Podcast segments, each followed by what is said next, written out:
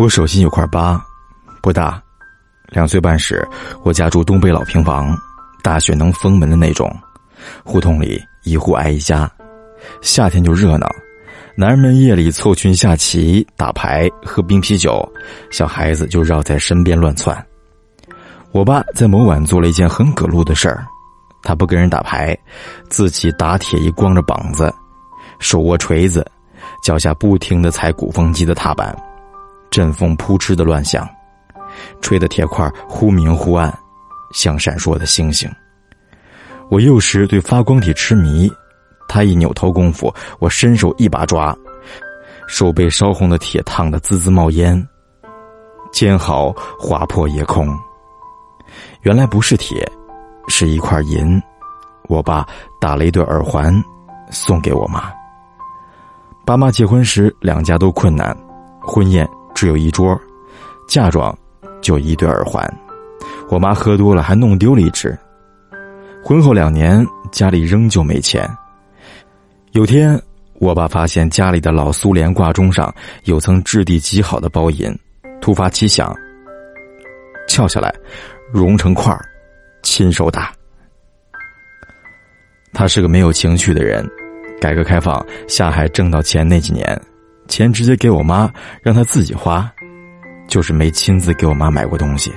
她说自己没有审美，不懂什么叫好看。他打的那对耳环。就是俩大圆圈像《西游记》里女儿国国王戴的，我妈也没换过，戴了整整二十年。二十年里，她让全家从平房搬上老楼房，几年后又搬进新一点、大一点的三居室。第一个老楼的套间三十七平米，我住了七年，童年最快乐的时光都被困在那里。套间在六楼，夏天晚上我玩的太晚。回家已经天黑，我怕黑。当年老楼里没有装声控灯，上楼前我会先朝六楼窗户大喊两声“妈”，叫我妈探头来摆手，我才冲进漆黑的楼道。一进去就能听到渺远的回音：“到几楼啦？二楼。现在到几楼啦？四楼。四楼上五楼的转弯处台阶上，已可见光。”那几年的晚上，我爸常在外应酬，半夜回来，关门声很轻。又几年后，搬进大一点的房子，他的关门声彻底没了。人去了南方闯荡，后又出国。再回到家，已是两年后。他回家那天，除了我妈，没人知道他被朋友骗光了钱。我只记得出租车停在家门口。我跟我妈下楼迎接，我爸一把抱住了他。多年后才醒悟，那绝非那个男人的常态。他本是跟浪漫绝缘的人。我妈只说了一句：“还能找到家就行。”他的成长环境是书香门第的反义词，自由混社会，狐朋狗友，烟酒傍身，光身上的疤。就上百针。后来，他跟俗世的很多人一样，犯了俗世的错误，但这个家，并未因此崩坏。我妈将更多的注意力转移到我身上，一切平静的度过了。只是房子没有再变得更大，我妈的耳环也一直没换过。我到青春期，跟他的话更少了，除了周末要生活费。平日住校连个电话也不打，他总是照我开口的数目多给，花不了我就攒着，给当时喜欢的女生买礼物。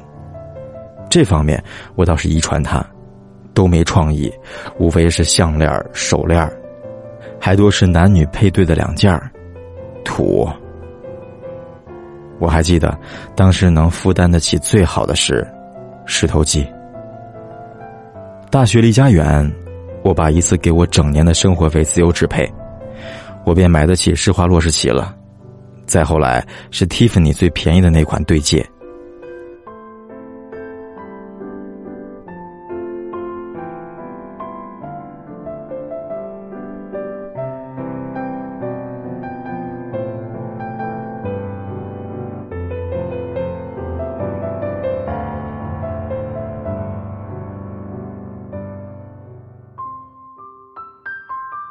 转眼大三，奥运会结束后的冬天，他被查出癌症晚期，只剩两个月。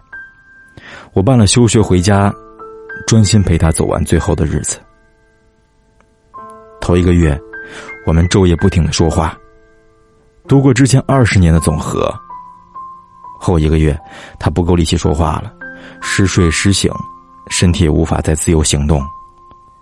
最后半个月，他对我说：“我要回家，这里的墙太白了，我不喜欢。”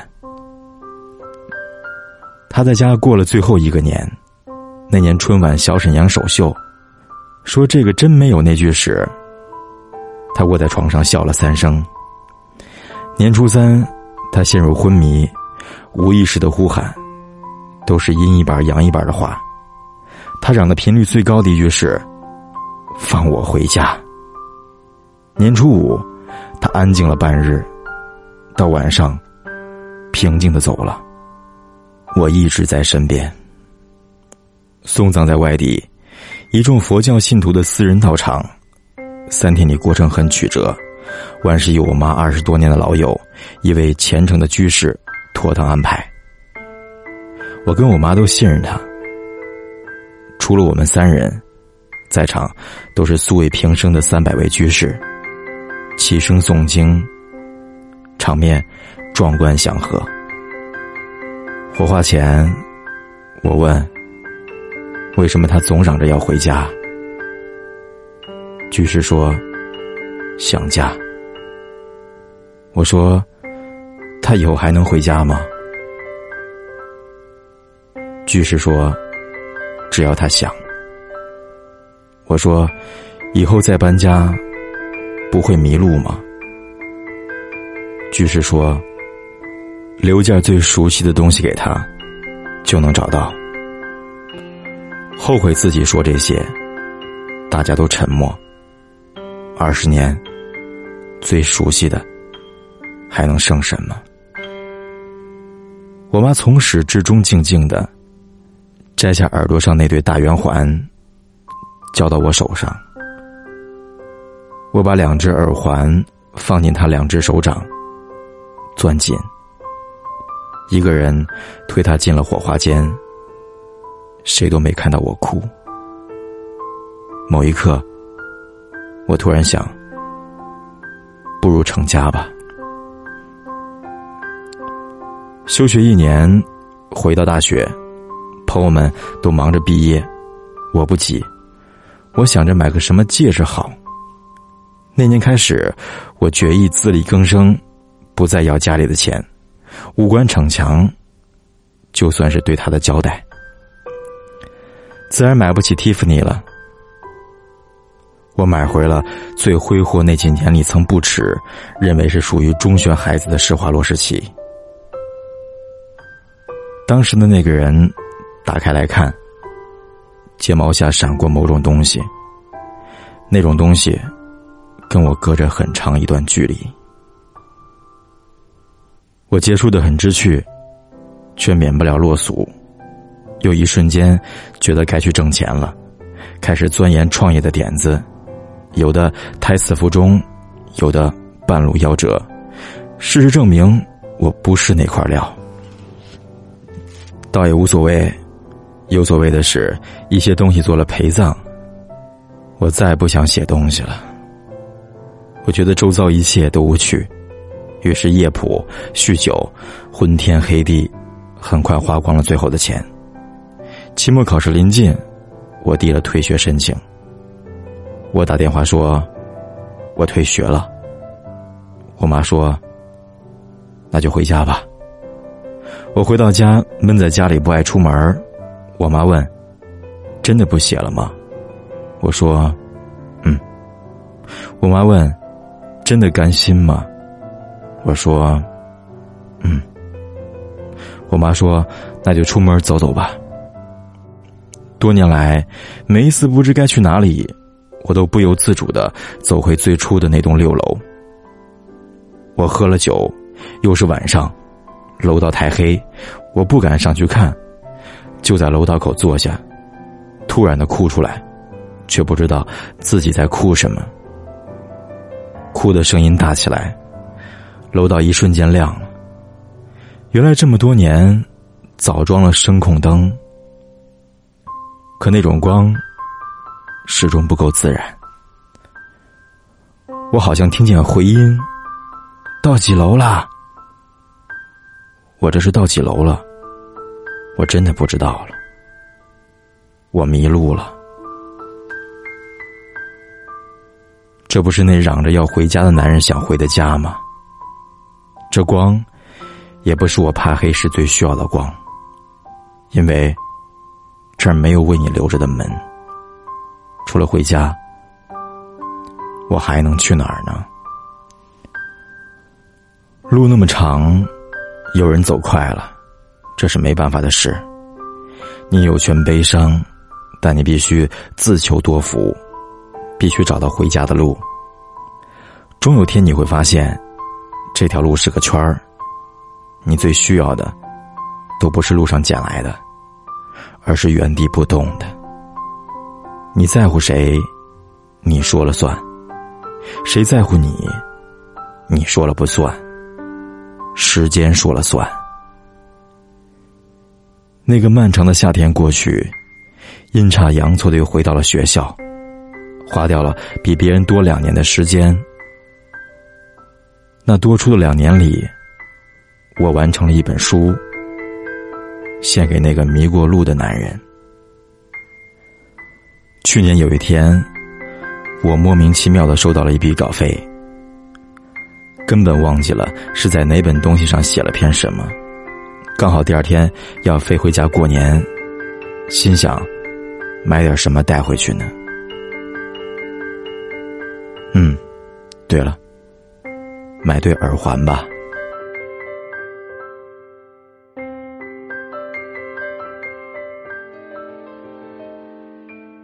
过去总要离开，无论多少感慨，明天总会来。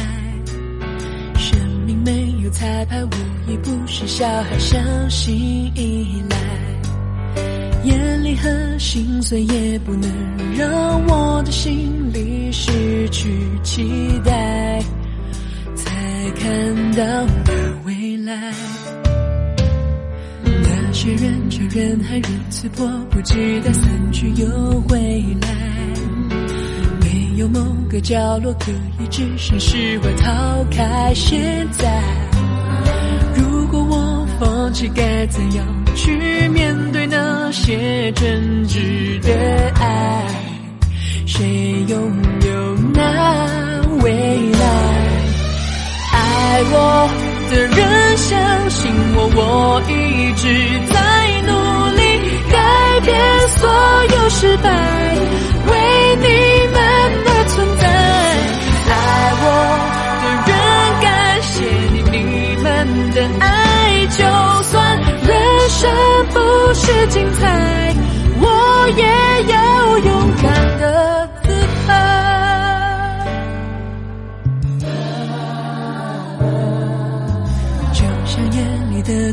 光，就像皮变的线，指引着高压。伤口需要滚烫，生命需要成长，痛要品尝。命运去碰撞，才会懂。坚持是不是对的方向？错过的不要想。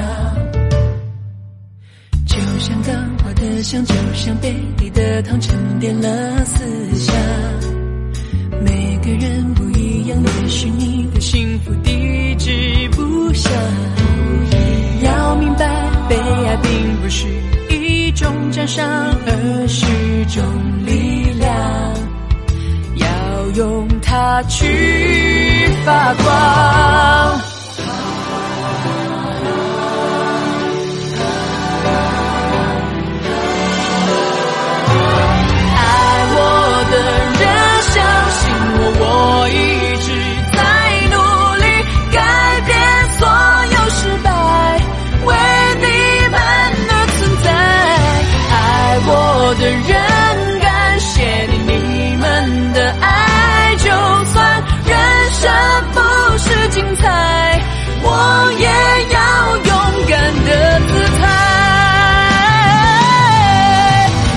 少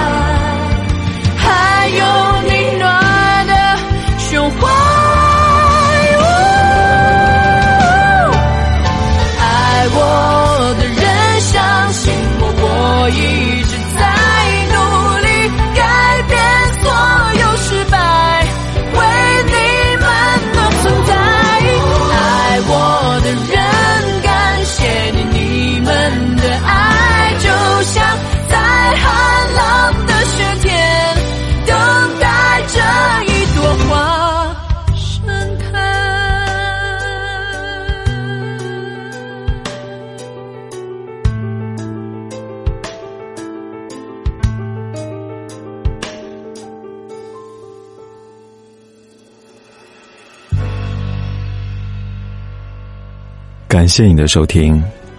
如果想了解更多资讯，可以关注我的新浪微博“凯旋的凯”，紫色的紫，或者搜索我的微信图文订阅号“凯凯 Voice”，K A I K A I V O I C E，或者直接在微信公众账号当中搜索“凯子”。晚安，Good night。